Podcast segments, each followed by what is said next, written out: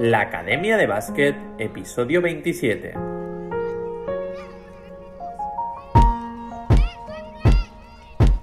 Muy buenos días a todo el mundo, bienvenidos al episodio 27 de la Academia de Básquet, el podcast en el que aprendemos baloncesto y es que cada día hablamos de conceptos, ideas y novedades, de cómo mejorar tus habilidades, tus movimientos, tu inteligencia en la pista, analizamos jugadores, jugadoras y hacemos un montón de cosas más. Todo esto para que lleves tu juego al nivel más alto.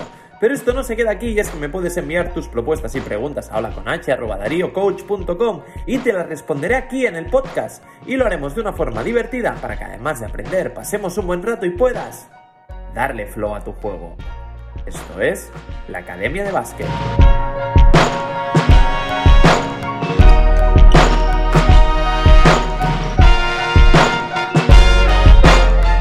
Episodio 27 del martes 20 de julio de 2021, programa que vamos a dedicar a los que les da alergia entrar en la zona. A mí no me ha dado nunca alergia, la verdad, pero sí que es cierto que cuando me he ido haciendo mayor, pues he ido pisándola menos, ¿eh? he optado más por tirar de tres, evitar un poquito el contacto, pero oye, es que hay algunos que van de línea de tres a línea de tres, y esto, oye, no puede ser. Os lo digo en serio, no os va a salir ninguna alergia ni os va a pasar nada si entráis en la zona, ni en ataque ni en defensa, así que pisarla, pisarla que no pasa nada. Así que si tienes algún compañero de equipo o amigo que es de estos que no pisa nunca la zona y solo tira de fuera, pásale el podcast y si tú eres uno de esos, oye, te invito a que lo pruebes. Ya verás, como no hay serpientes, como no hay cocodrilo, no pasa nada. Un día coges y en vez de quedarte en la línea de tres, entras hacia el aro. Ya verás como no pasa nada. Es más, a lo mejor hasta metes canasta. Así que, si tú eres uno de estos, el programa de hoy va dedicado a ti. Y es que hoy vamos a hablar de los entrenadores y entrenadoras. Y voy a dar cinco claves para ser un buen entrenador. Pero antes, si tu pasión es el baloncesto y quieres progresar como jugador, DarioCoach.com te da todo lo que necesitas para llevar tu juego a su nivel más alto. Aprende, mejora y consolida tu juego con DarioCoach.com y verás cómo conseguirás ganar este partido. Muy bien, hoy tenemos un programa súper interesante donde vamos a ayudar a los entrenadores y a las entrenadoras a ser mejores. Y os voy a dar cinco claves que para mí son importantísimas a la hora de dirigir un equipo o hacer un entrenamiento personal. Cinco claves para ser mejor entrenador o mejor entrenadora. La primera de todas es construir confianza mutua entre jugador y entrenador. Y es que al final estamos tratando con personas, a veces más mayores, a veces más jóvenes, a veces incluso niños. Y aquí la confianza que se genera y el vínculo que tenemos entre jugador y entrenador es muy importante, porque al final somos líderes y somos referentes de un grupo, y nuestra actitud y el trato con los jugadores y con los demás es un ejemplo para todos ellos. Por lo tanto, es muy importante cómo nos vean. Y la relación entre jugador y entrenador es bidireccional. ¿Qué quiere decir esto? Que es jugador-entrenador, pero también entrenador-jugador. Es muy importante que tanto los jugadores como nosotros como entrenadores tengamos las cosas claras. Por eso yo a los jugadores les pregunto cómo necesitan que yo sea para ser su entrenador. Y ellos pues me dicen su opinión. De esta manera yo voy a saber si realmente somos compatibles y podemos trabajar juntos, tanto en un equipo para fichar a un jugador nuevo o no, o en un entrenamiento personal. Y es que estas preguntas te van a dar mucha información sobre la compatibilidad que tengamos para entrenar juntos. Y además yo después le digo al jugador cómo necesito que sea para ser su entrenador. Y le digo estas cinco cosas.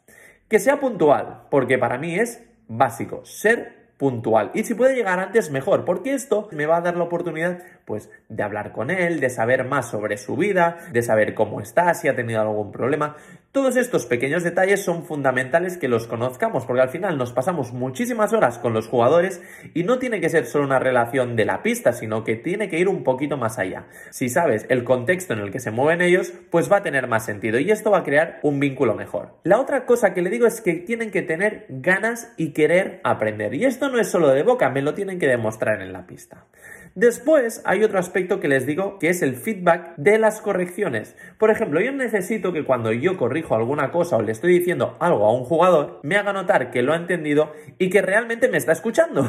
no puedo con estos jugadores que cuando yo les digo algo, se dan la vuelta y parece que pasen de mi cara. Yo no puedo entrenar a este tipo de jugadores porque yo necesito este feedback para estar bien y tener ese feeling con el jugador. Entonces, esto tiene que quedar muy claro antes de empezar a entrenar, porque si estas cosas no suceden, no va a ser posible tener una buena relación. Y si no tengo una buena relación y una relación de confianza mutua, esto va a provocar que el entrenamiento no sea todo lo productivo que tiene que ser.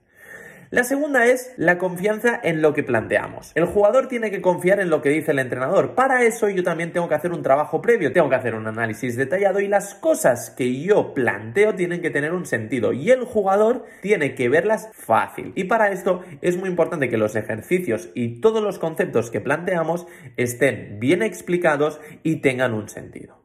Y por último, les digo que tienen que cuidar su cuerpo. Sí, sí, no el mío, el suyo. ¿Por qué? Porque en el baloncesto es importantísimo tener un buen físico, evitar lesiones, eh, cuidar la alimentación, cuidar su cuerpo es básico. Por lo tanto, es una de las cosas que les pido, porque si no, se van a perder entrenamientos, si se pierden el entrenamiento, rompemos la planificación y el trabajo que hemos hecho, pues al final no sirve de nada. Por lo tanto, cuidar el cuerpo es fundamental. Así que yo les digo estas cinco cosas. Ser puntual, querer aprender, que me den un feedback en las correcciones, tener confianza en lo que planteamos y cuidar su cuerpo. También es necesario hablar las cosas antes, porque si no después vienen los problemas. Y si las cosas no están claras, y hay veces que ambos perfiles pues pueden ser incompatibles, la verdad, tanto por parte del entrenador como por parte del jugador.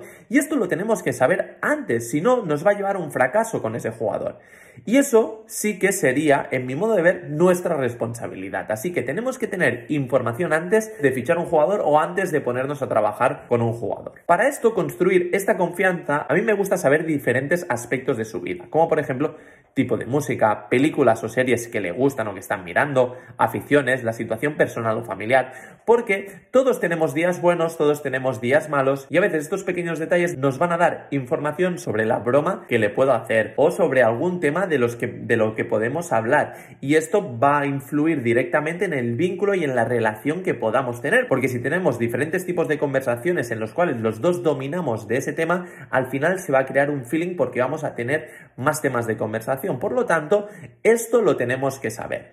Además, también, pues por lo que hace la situación personal o familiar, tenemos que saber algunas cosas. También hay que respetar que no nos quieran explicar según qué cosas, pero interesarse no solo por el tema profesional o no solo por el tema deportivo, oye, va a crear pues un vínculo que a lo mejor ellos a veces van a necesitar pues desahogarse o simplemente a veces ya mirándole la cara vamos a saber un poquito cómo está o si le ha pasado algo. Y si nosotros tenemos una información previa que sabíamos que le pasaba algo, tenía un problema familiar o tenía un problema de pareja, pues si tenemos ya esa información, ya vamos a saber cómo tratarlo en ese entrenamiento, que a lo mejor va a ser un poquito diferente. Y si vemos que está desanimado, pues a lo mejor le podemos hacer un juego antes de empezar el entreno, le podemos sacar otro tema de conversación. Así que no solo es entrenar, no solo es preparar el entreno, sino que también hay que ser un poco persona y poder identificar estos detalles. Y para mí, estas cosas son muy importantes y te van a dar un salto de calidad en tu trabajo como entrenador. Y al final, el objetivo es crear un vínculo que cada vez sea más fuerte. Y todo esto te va a ayudar a que ese vínculo entre jugador y entrenador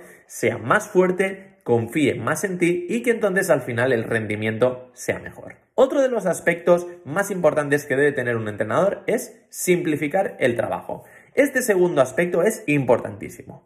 Por lo tanto, el análisis previo al trabajo que se plantea un jugador o jugadora es importantísimo para que realmente el jugador tenga la capacidad de aprenderlo. Lo tiene que ver accesible y fácil, no muy complejo. Hay que ir paso a paso dando los detalles necesarios para facilitar tener éxito en ese trabajo y que lo pueda aprender. Esto puede ser en trabajo técnico, táctico, físico, en cualquier tipo de trabajo que sea de baloncesto, pero hay que simplificarlo y mostrárselo fácil. Y esta tarea no es nada fácil para el entrenador, porque ahí requiere muchísimo tiempo, requiere muchísimo análisis, requiere muchísimos recursos y para mí esto es lo más difícil de ser entrenador, hacer que un gesto, un movimiento o un trabajo con el que no es fácil crear ventaja, intentar secuenciarlo de manera que el jugador lo pueda ir viviendo poquito a poco y que le sea fácil entenderlo y aprenderlo. A nosotros nos gusta hacer las cosas que sabemos hacer y no nos gusta lo que no nos sale porque nos da más vergüenza y no nos sentimos cómodos. Es que es normal. Pues a los jugadores, si queremos que hagan las cosas con confianza y que jueguen bien, hay que ir introduciéndoles poco a poco todos estos conceptos que se les plantea para que les vayan saliendo. Si desde el principio no les sale y se bloquean, no lo van a hacer con confianza. Y si no lo hacen con confianza, no van a hacerlo bien y por lo tanto no van a tener éxito en estos conceptos. Así que en tus entrenamientos simplifica el trabajo y házselo ver que sea fácil. Muy bien, la tercera clave es estar siempre disponible. Y es que como entrenador tienes que ser un poquito como un hermano mayor. Tienes que estar para cualquier cosa que necesite el jugador. No es un trabajo de oficina solo. Hay que ser un poco, pues eso, como un hermano mayor.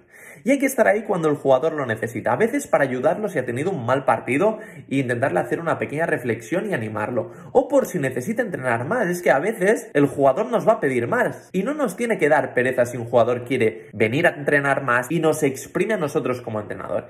Esto es muy positivo y tenemos que estar abiertos y disponibles para él. Y va a hacer que el jugador vea que te preocupas por él y por su formación y que sacas tiempo de tu vida personal para dedicárselo a él. Y eso sin duda va a hacer que el vínculo entre este jugador y tú sea mucho más fuerte. Y al final, todo esto va a hacer que el rendimiento del equipo o que el rendimiento del jugador sea mayor. La cuarta clave es tener una buena comunicación. Y es que la comunicación es esencial. La comunicación con los jugadores y con todo el mundo, ¿eh? en realidad es clave. Y hay que darle mucha importancia a la comunicación no verbal. Para mí es importante mostrarme siempre positivo y con energía en cada entrenamiento. Esto contagia al jugador y hace que él también se ponga las pilas. No me puede ver pasivo y con falta de interés nunca.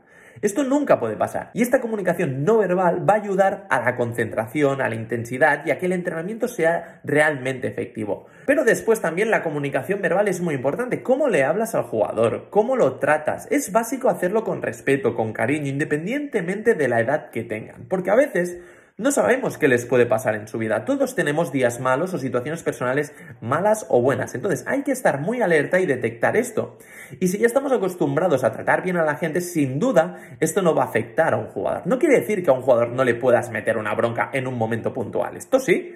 Claro, y más si es por falta de actitud. Sí, sí es por una falta de actitud, pero si hay algo que no le está saliendo, no soy partidario de meterle una bronca. Soy partidario de a lo mejor rehacer la tarea porque a lo mejor es culpa nuestra, ¿eh? Pero bueno, esto es otro tema. Pero no se puede estar siempre igual, no se puede estar siempre eh, metiendo broncas y enfadados, sino es que si no pierde efectividad. Y al final esto te va a influir directamente en la cohesión del equipo. Y la cohesión del equipo, la química, se genera con buena comunicación, con buen rollo. Y no hay que olvidar que al final somos personas y que tratando bien a las personas vamos a hacer que la fuerza entre todos sea mayor. Por lo tanto, es muy importante que la comunicación, tanto verbal como no verbal, sea buena entre jugadores y entre jugadores y entrenadores y entre los entrenadores, con todo el mundo. Y por último, tener una terminología propia. ¿Qué quiere decir esto? Tener unas palabras, un vocabulario común que nos ayuden a entendernos más rápido. Por ejemplo, si yo le digo a un jugador rojo, tiene que saber que si yo le digo rojo, tiene que saltar al flash en la defensa del bloqueo directo. Todas estas palabras nos van a ahorrar mucho tiempo y son palabras que nos ayudan a anclar aprendizajes. Es muy importante utilizar estas palabras porque nos van a ayudar a que los jugadores entiendan mejor conceptos que están aprendiendo. Y por último, la última clave y para mí la más importante, tenemos que saber que el jugador